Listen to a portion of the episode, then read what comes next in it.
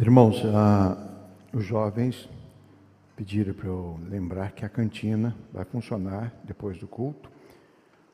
Eles vão oferecer lá pizza e refresco. Isso com a finalidade de ajudar na confraternização do próximo sábado e ajudando aqueles jovens que não têm condições financeiras para participar. A maneira que eles encontraram para que todos pudessem participar. E pastor Jorge me lembrou ali, Maria também me lembrou aqui, que eu disse que a confraternização dos idosos da terceira idade vai ser na terça, não é sexta-feira, né? No, no, no, anúncio, quando eu fiz o anúncio, eu disse, é sexta-feira, dia 17. Só da segunda vez que eu fui falar sobre o horário que eu falei terça-feira, mas é sexta-feira, tá? Próxima sexta-feira é a confraternização do, dos irmãos idosos, não terceira idade, tá bom? Hoje nós comemoramos, amados, o dia, o dia da Bíblia. Tivemos uma programação bonita hoje, pela manhã. E, e eu escolhi também falar nesta noite sobre a importância da palavra de Deus para nós. E ainda que a mensagem, o esboço esteja voltado para palavras de vida eterna, voltados para o que Jesus disse, por que disse e, e o que aconteceu quando ele disse.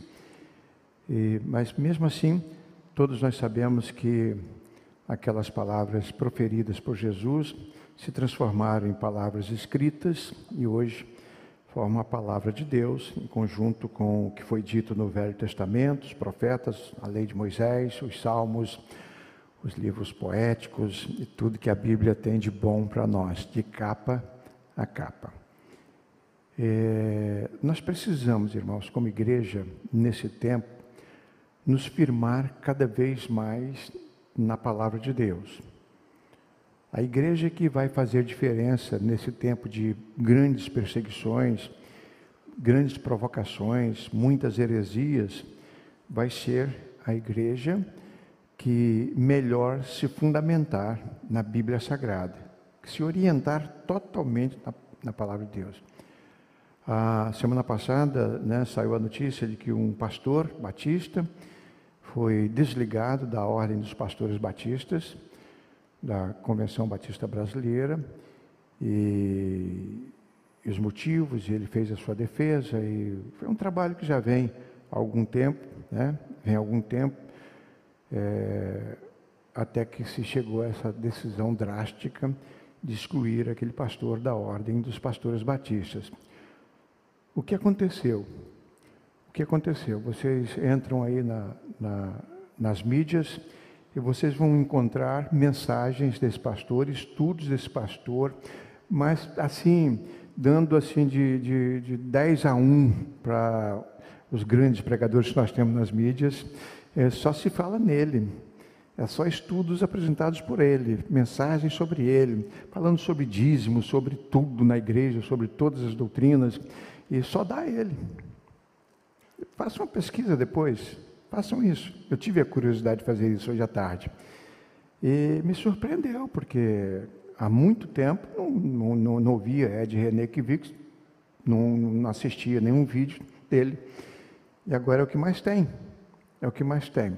É o que mais vai causar interesse, despertar interesse, curiosidades. É exatamente assim né, que, que, que, o inimigo é, é, trabalha. Não estou fazendo juízo de valor, não estou dizendo que. Né, eu estou dizendo o seguinte: que nós vivemos num tempo em que as pessoas, a palavra de Deus se cumpre, dizendo que tem coceiras no ouvido, né? querem ouvir coisas novas, notícias novas, e, e ainda que sejam fofocas, mas é isso que chama atenção. E estamos vivendo esse tempo. E por isso as pessoas vão deixando né, de lado o estudo sério daquilo que interessa, que é a palavra de Deus. Agora, a igreja, a igreja não pode se dar ao luxo de se divorciar da palavra de Deus. Nós precisamos voltar, retornar cada vez mais, estudar. Na quarta-feira passada, eu fui convidado para pregar na, no culto de ordenação do Pedro e do Edgar, e no bojo da mensagem eu falei sobre as três fontes da autoridade pastoral, que está em Deus, a primeira fonte é Deus que vocaciona, Deus é o dono da obra, Ele que tem a igreja, a igreja dele, Ele convoca as pessoas para trabalharem no reino dele. Então, a primeira fonte da autoridade pastoral é de Deus, que vocaciona, sustenta. A segunda fonte está no preparo. O obreiro, né, o futuro obreiro, o missionário, seja homem ou mulher, vai ter que se preparar, estudar, estudar muito para que possa é, é, é, atender aos anseios dessa juventude estudada, juventude acadêmica, ainda que as nossas igrejas sejam em grande parte formadas por pessoas muito simples, mas a verdade é que o obreiro ele precisa se preparar. Tá? Mas, sobretudo, esse preparo está na palavra de Deus.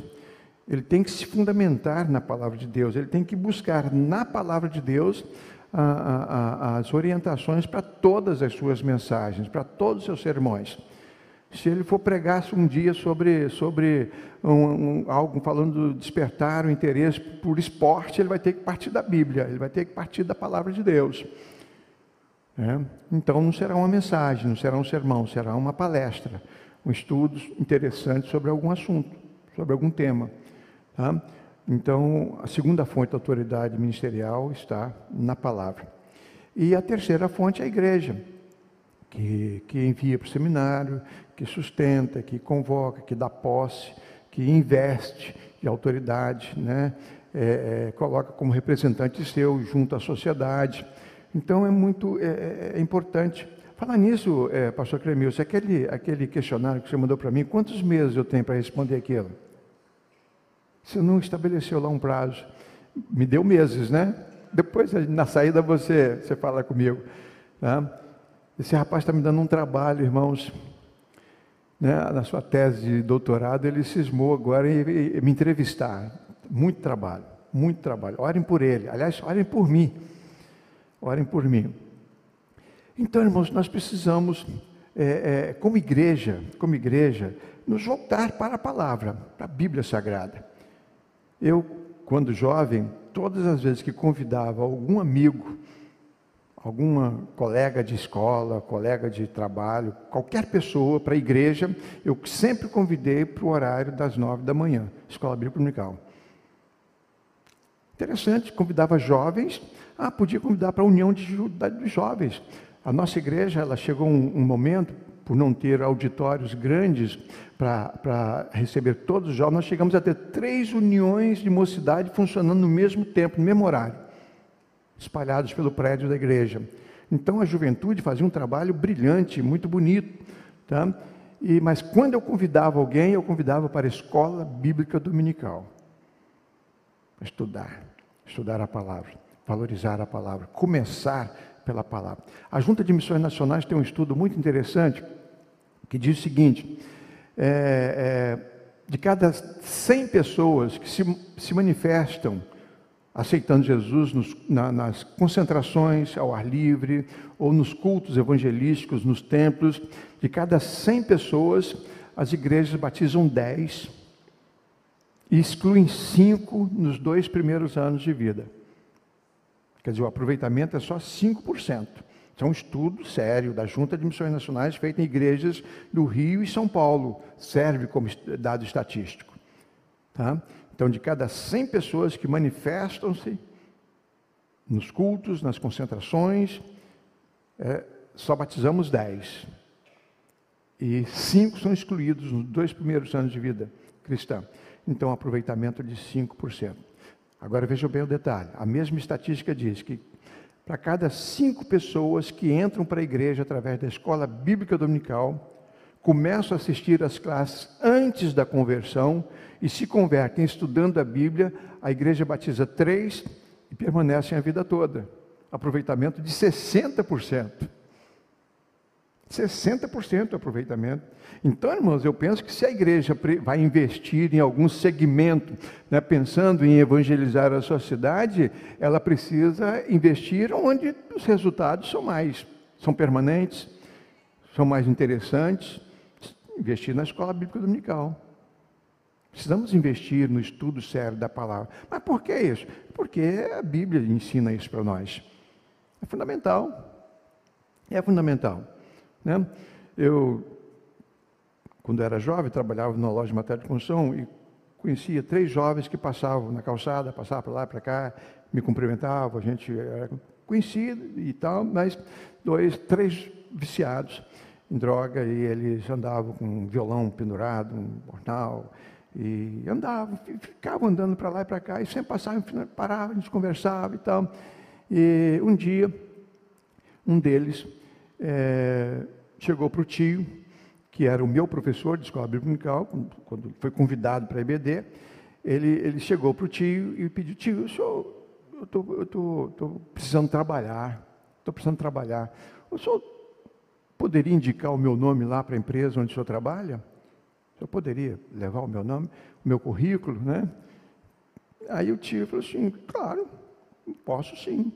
Só que tem um detalhe, falando, como é que eu posso indicar você para trabalhar, você vivendo desse jeito, vestido desse jeito, drogado desse jeito, com você só anda assim, dando um trabalho tremendo para o seu pai, para sua mãe.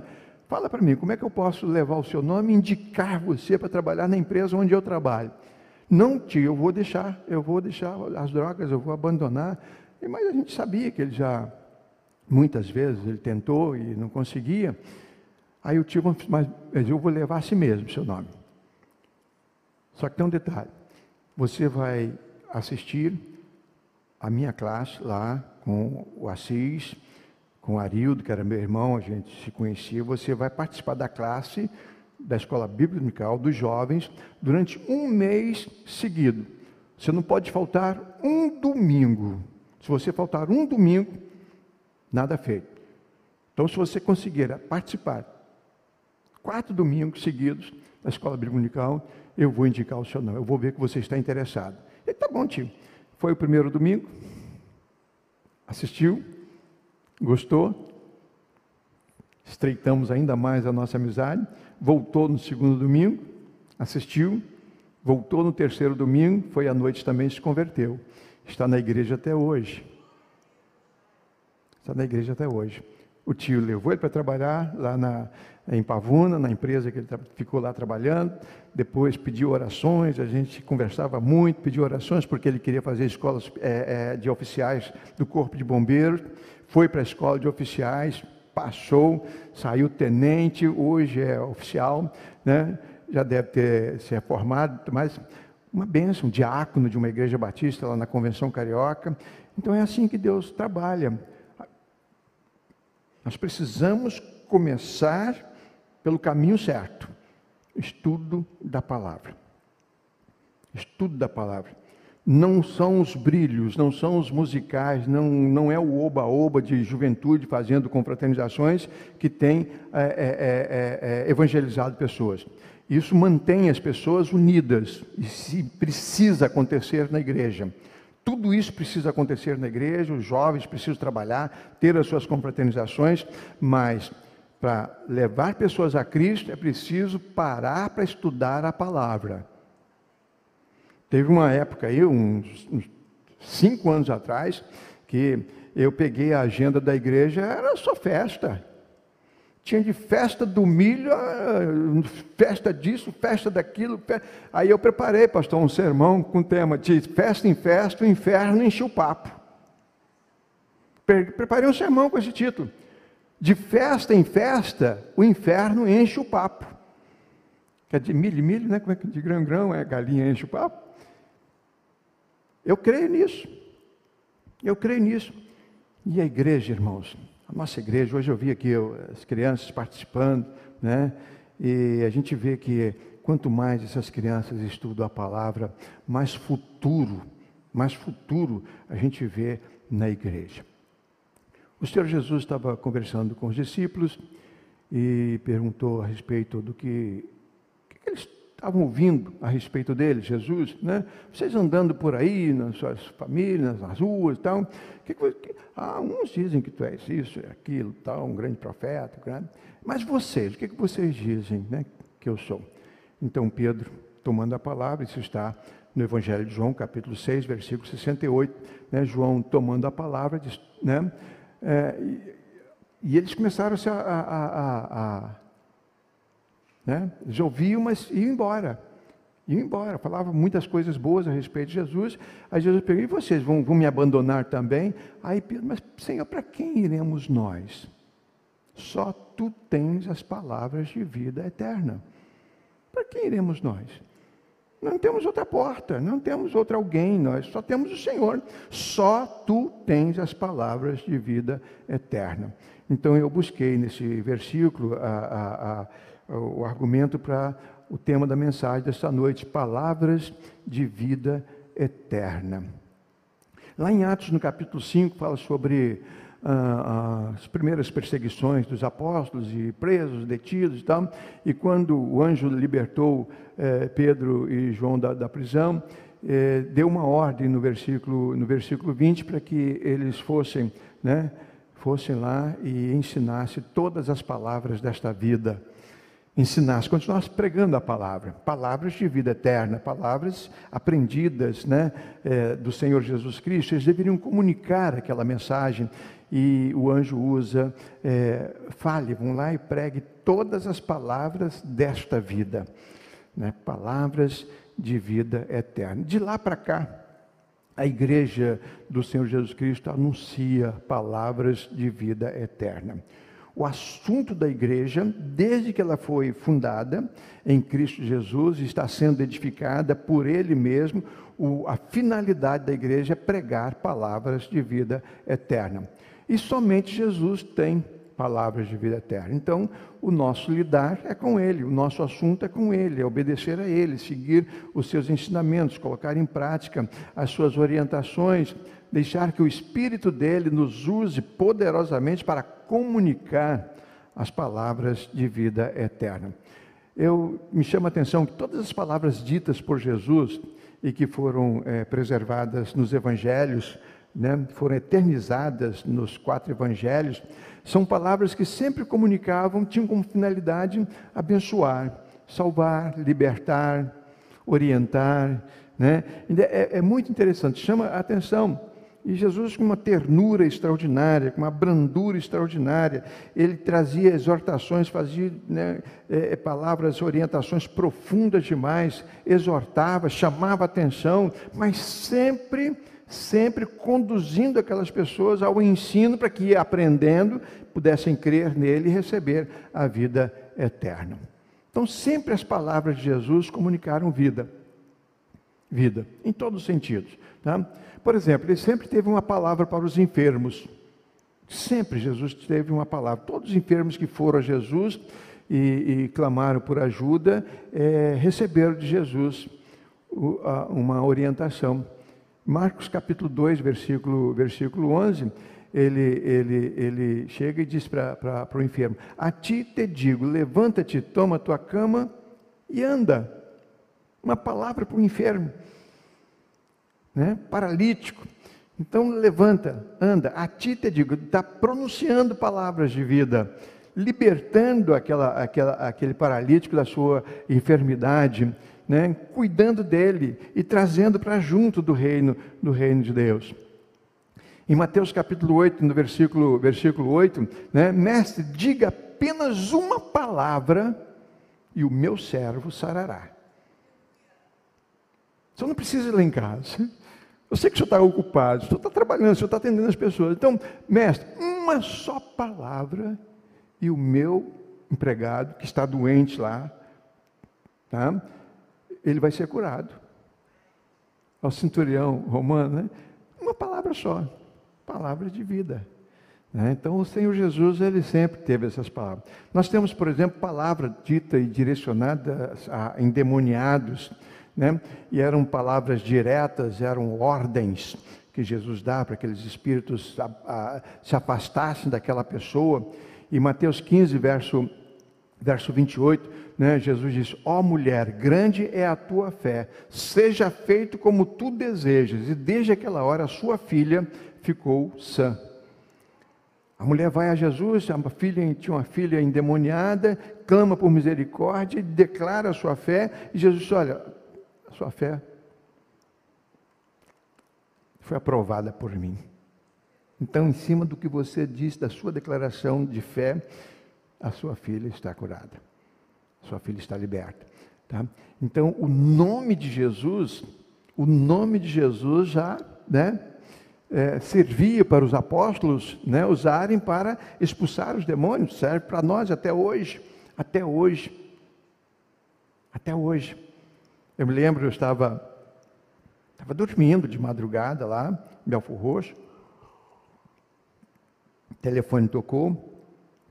Esse negócio de você morar em casa pastoral, o telefone da igreja, é público, né?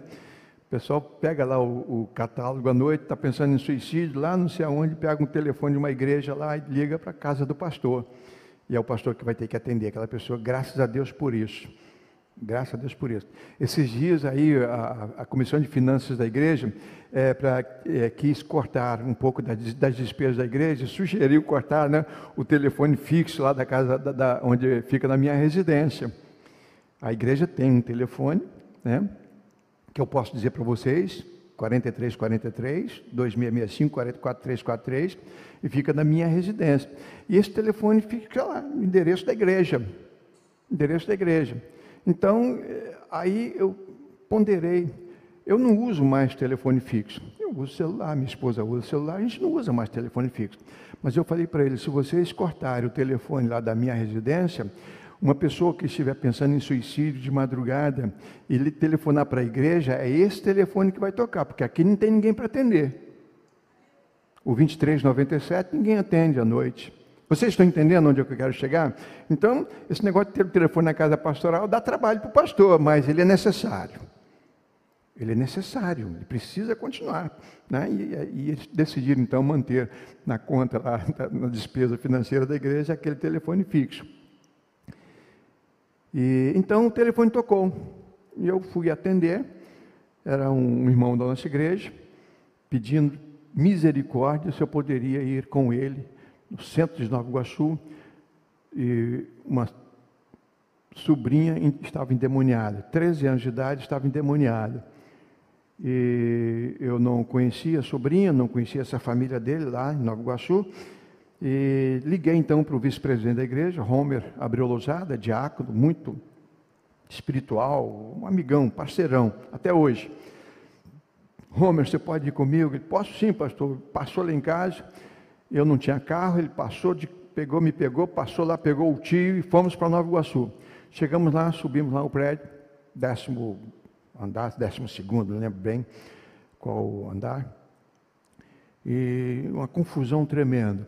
E ela tentava se jogar da janela do, do, do prédio. O pai agarrava, puxava, a irmã mais velha chorava, a mãe chorava. E então, chegando lá, chegando lá, né? É, fiz o que precisava fazer, em nome de Jesus, né? expulsei o demônio daquela, daquela jovem, e ela se acalmou, e sentamos lá na, lá na, na, sala, ela ficou sentada no canto, a irmã ali, o pai ali, e a mãe, é, feliz da vida, disse, vou fazer um café, você espera um cafezinho? Pois claro, aquela hora da manhã, né? Claro, vamos esperar, sim. E fui lá fazer o café. E da, da, da, cozinha, ela conversava com a gente na sala. E nessa conversa eu perguntei: escuta, vocês são de alguma igreja? Ah, nós somos da igreja, tal, uma igreja de uma outra denominação. E, só que nós estamos afastados. Já tem um bom tempo que a gente não vai na igreja, mas está né, está errado. Ah, já que eles me acordaram aquela hora da manhã, eu tinha o direito de dizer isso, não tinha, irmãos? Ah, vocês estão errados afastados da igreja. Por que afastado da igreja? Não, tem que voltar. E, né, esse é um dos motivos que pode acontecer. Qualquer coisa pode acontecer numa família desse jeito tal. E acho que eu fui um pouco, sei lá, duro, mas falei. E no que eu estou falando ali, a, a, a menina começou a esbravejar e se levantou e correu para a janela. Correu para a janela. O tio que estava mais perto foi, segurou a menina pela cintura e trouxe para cá, para o meio da sala. Trouxe para o meio da sala. E eu cheguei, né? Cheguei para a menina e disse, eu já não disse para você sair dela, por que, que você voltou? Aí quando eu disse, por que, que você voltou? O, o diácono Homer abriu lousada, chegou para mim e falou assim, pastor, eu sei por que ele voltou. Ele voltou porque ele é abusado. Ele é abusado. Em nome de Jesus, sai dessa menina. A menina desmontou no colo do tio, né? completamente liberta. Eu aprendi ali aquela, aquela lição, né? Ele, ele, o diabo é abusado, irmãos, mas o nome de Jesus tem autoridade sobre ele. Palavra de vida eterna. Nome que comunica a vida eterna. Eu sei, pastor, por que, que ele voltou. Ele voltou porque é abusado. Em nome de Jesus. Deixa-se. E ele deixou. E eu fiquei sabendo depois que a família retornou lá para a igreja. Queria que eles fossem para a minha igreja, mas não foram, não. Ficaram lá. Deus sabe que é melhor para as famílias, né? Então, essa é a palavra de vida eterna. É uma palavra de vida também aos que se acham perdidos, desorientados no mundo. Jesus tem uma palavra para essas pessoas. E ele deixou isso muito claro, e Mateus escreveu lá em 18, 11, né? É, é, é, é, o Filho do Homem veio buscar e salvar o que se havia perdido. É por isso que né, parábolas mais interessantes da, da, da, da Bíblia é a centésima ovelha, a dracma perdida, o filho pródigo, né? aqueles, que, aqueles que foram perdidos e achados, e quando é achado, traz alegria, os vizinhos são chamados para festejar, para comemorar, porque aquela pessoa foi achada. Muito mais alegra o nosso coração e alegra os céus quando uma pessoa se converte. Não é a festa no céu. A Bíblia garante isso. Então, palavra de vida eterna é uma palavra também para os perdidos e desorientados. Se você se sente assim, eu gostaria que você soubesse que Jesus Cristo tem, tem, tem vida para você. Ele tem vida para você. Você que está aí do outro lado, assistindo, participando de casa, né? Jesus Cristo tem uma palavra de vida eterna para você. Ele também tem uma palavra de, de, de vida àqueles que estão com a fé abalada a fé está né, minada por alguma razão. Marcos escreveu lá, João, é, é, é, capítulo 9, verso 23, né? Se tu podes crer, tudo é possível que crer. Se você puder crer em mim, tudo é possível. Então, desperta em nós a fé. Ele, ele fortalece a nossa fé. Ele pede para que você creia. O interessante, irmãos, que aqui não é o tamanho da fé não é a robustez da fé, é em quem você deposita a sua fé. Se for a sua fé depositada em Cristo Jesus, Ele tem palavra de vida eterna para você. Definitiva. Definitiva. Tá? Então Jesus Cristo é maravilhoso. Ele tem também uma palavra para os pecadores. Palavra de vida para os pecadores por causa do pecado, nós morremos, nos afastamos de Deus. O salário do pecado é a morte. A alma que pecar, esta morrerá. Mas vem Jesus, que é o caminho, a verdade e a vida, e comunica a todos nós uma palavra de vida eterna aos pecadores. Marcos 9, verso 13, deixa isso muito claro, disse-lhes: Eu não vim chamar os justos, mas os pecadores ao arrependimento. Eu vim por causa de vocês. Cheguei em casa uma, um sábado à noite, já era lá quase meia-noite, quase meia-noite. Voltei de uma. Estava pregando uma série de conferências, longe de casa, e cheguei, estava bem cansado. Quando cheguei, entrei em casa, a minha esposa estava acordada e disse assim: tem uma jovem que está lá no gabinete, está te esperando. Ela chegou aqui, vivesse umas oito horas. Ela está esperando. Mas, mas Aline, agora?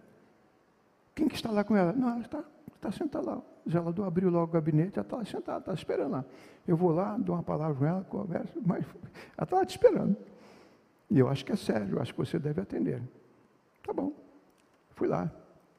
Cheguei lá, uma psicóloga, jovem, trabalhava numa, numa estatal, e estava com medo de ir para casa pensando em suicídio, então ela não, ela não queria ir para casa, ela não queria voltar para casa, ela, ela, ela, ficou lá me esperando, ficou lá esperando. E eu cheguei, comecei a conversar com ela, e nunca entro no assunto direto, tenho que conversar, faço outras perguntas, faz um inventário primeiro, conversa, desperta a, a, a, curiosidade da pessoa, o interesse da pessoa e a confiança da pessoa. Né? Aí a gente entra no assunto. E ela então falou sobre o que estava acontecendo, estava decepcionada e não sabia o que fazer com a vida. E eu falei para ela que a solução para ela não era papo de pastor, não. A solução para você é Cristo. Você precisa nascer de novo. Você precisa se converter. Mas o que é isso? Aí eu falei, apresentei para ela o plano de salvação, para ela novidade, plano de salvação. Ela disse, mas pastor, o meu estilo de vida, a minha vida, eu sou muito pecadora. Eu sou muito pecadora. E eu disse: Que bom, parabéns. Foi por sua causa que Jesus veio ao mundo. Foi por sua causa que Jesus veio ao mundo. Ele não veio, aí eu citei essa passagem bíblica, ele não veio buscar os bonzinhos, os santos.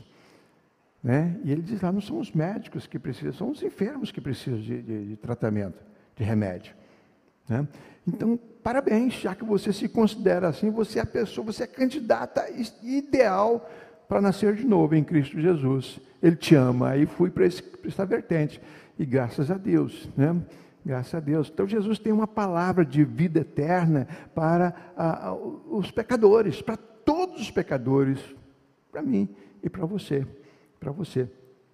Ele tem uma palavra de vida para aquelas pessoas que não acreditam no inferno. Tem gente que não acredita no inferno. Tem gente que ensina isso nas ruas, com Bíblia debaixo do braço ensinando que inferno não existe, né? Então ele tem uma palavra para você. Se você acha que está tudo bem com você, que não há inferno, depois né, as coisas vão terminar, Jesus disse que há sim, há inferno sim. Mateus capítulo 25, verso 41, né? 46, conclui lá, diz que quando chegar naquele dia, vai ter que dizer a alguns: Apartai-vos de mim, malditos, para o fogo eterno preparado para o diabo e seus anjos mas os justos irão para a eternidade com Ele. Os salvos irão com Ele para a vida eterna. Então Jesus tem uma palavra para você também. Há céu, mas também há inferno. E você precisa saber disso, você precisa é, nascer de novo para não ir parar no inferno. Jesus tem uma palavra de vida né, para aquelas pessoas que não creem na sua volta. Hoje de manhã nós estudamos a segunda carta de, de, de Paulo a Timóteo, né? e, e uma, das, uma das heresias é, que, ali, que os crentes haviam ressuscitado, que a ressurreição era o novo nascimento. Você nasceu de novo, você estava morto. Morto nos seus delitos e pecados, usava a Bíblia, inclusive. Né? Nasceram de novo, ressuscitaram. E que não haveria uma ressurreição dos mortos. Paulo trata desse assunto na primeira carta aos Coríntios, capítulo 15, capítulo todo falando sobre a ressurreição. Haverá a ressurreição dos mortos. O, o, o, o, fogo vai devolver os seus mortos, o, o mar vai devolver os seus mortos, a terra vai devolver os seus mortos, todos vão ressuscitar e todos comparecerão diante do Senhor. Todos vão retornar à vida para receberem de Jesus o apartai-vos de mim ou o vinde benditos, meu Pai. Tá? Então haverá sim uma ressurreição. Então tem muita gente que não acredita. A palavra de Deus diz que sim. Eu virei outra vez e vos levarei para que vocês estejam comigo aonde eu estiver. Ele tem também uma palavra maravilhosa para aqueles que se arrependem. É, aqueles que se arrependem dos seus pecados. Né? Assim vos digo que há alegria diante dos anjos de Deus por um pecador que se arrepende. Lucas 15, verso 10. Essa é uma palavra maravilhosa. Qualquer pessoa, qualquer pessoa, por mais pecadora que seja, se se arrepender sinceramente, honestamente e confessar o seu pecado a Jesus, vai ser perdoado. Aí o sangue de Jesus nos purifica de todo pecado nos purifica de todo pecado. Então ele tem uma palavra também para você que se sente assim muito pecador, muito pecadora, né? E ele diz lá: "O tempo está cumprido. O reino de Deus está próximo. Arrependei-vos e crede no evangelho." Marcos começa o seu evangelho, capítulo 1, versículo 15, apresentando Jesus dessa maneira. Era um convite. Jesus era o próprio convite Jesus era a mão que Deus estendeu na nossa direção, dizendo para que nos arrependêssemos dos nossos pecados e crêssemos nele para receber dele a vida eterna. Né? Interessante que para cada palavra que, que ele proferiu, Jesus fez com que se cumprisse. Ele mesmo tem autoridade para fazer cumprir a sua, a sua palavra. Cada pessoa, cada pessoa que ouviu Jesus dizer algo e creu, foi abençoado. Cada pessoa foi abençoada, você pode ter certeza disso. Né? Jesus, nesse momento, eu gostaria que você soubesse disso. Jesus, neste momento, e digo isso porque a igreja está adorando, os crentes estão orando por você, a igreja está no exercício né, de se apresentar diante do Senhor e permitir que o Espírito Santo faça a obra através de um sermão, através de uma mensagem. Neste momento, neste momento eu estou autorizado a garantir a você que Jesus está dizendo para você: Vinde a mim, todos que estão cansados e oprimidos, e eu vos aliviarei. Por que, que eu estou autorizado? Porque Ele mandou que eu fosse, mandou que a igreja fosse, mandou que nós fôssemos e nós estamos indo, chegando até você com esta palavra. Vinde a mim, todos que estáis cansados e oprimidos, e eu vos aliviarei. Estou também autorizado a dizer que Jesus disse para você, né? Aquele que crer em mim, ainda que esteja morto, viverá. Eu estou autorizado a dizer isso. A igreja está autorizada a dizer isso. Todo aquele que crê, ainda que esteja morto, viverá. Olha isso aqui, isso é tremendo, irmãos. Isso é tremendo, isso é algo extraordinário.